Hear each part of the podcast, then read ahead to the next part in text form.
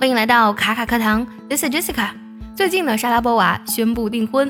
莎娃呢，曾经被美国的体育画报被选为最美丽的运动员，而且呢，莎娃呢，曾经连续十年蝉联全球收入最高的女运动员排名首位。莎娃呢，是典型的有才有貌又多金。不过呢，在二零二零年二月二十六号的时候呢，莎娃通过社交媒体宣布她已经退役。估计呢，她决定退役那一刻就开始准备要结婚了吧。今天节目呢，我们来学习一下关于求婚和订婚的相关的英文表达。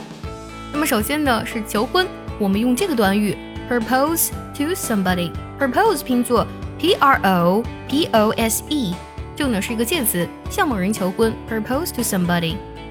比如说这个句子，Tom proposed to his girlfriend six months after their first date。Tom 在和女友初次见面的六个月后向她求婚了。Tom proposed to his girlfriend six months after their first date。想要获取更多英语的学习资料，那么就微信搜索“卡卡课堂”加关注哦。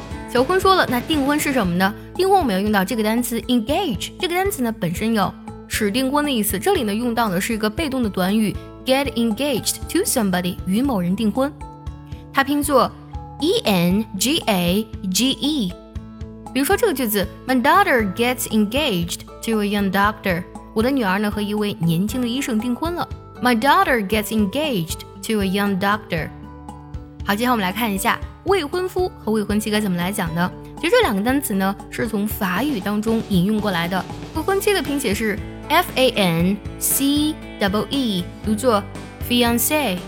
而未婚夫呢可以读作 fiance，也可以读作 fiance，两个都对。不过呢，它会比未婚妻呢少一个字母 e。比如说这个句子。The whole incident had upset me and my fiance terribly。整个事情呢，搞得我跟我的未婚妻呢都心烦意乱。The whole incident had upset me and my fiance terribly。好，我们从求婚说到了订婚，再说到了未婚妻。那我们看一下与某人结婚该怎么来说呢？其实很简单啊，用 get married to somebody 就行了。For example, Jane was married to a doctor last month. Jane 呢上个月和一个医生结婚了。Jane was married to a doctor last month。最后呢，结合今天所学来听一个句子，如果你知道它的意思，记得留言告诉我哦。But you haven't proposed to me yet. But you haven't proposed to me yet.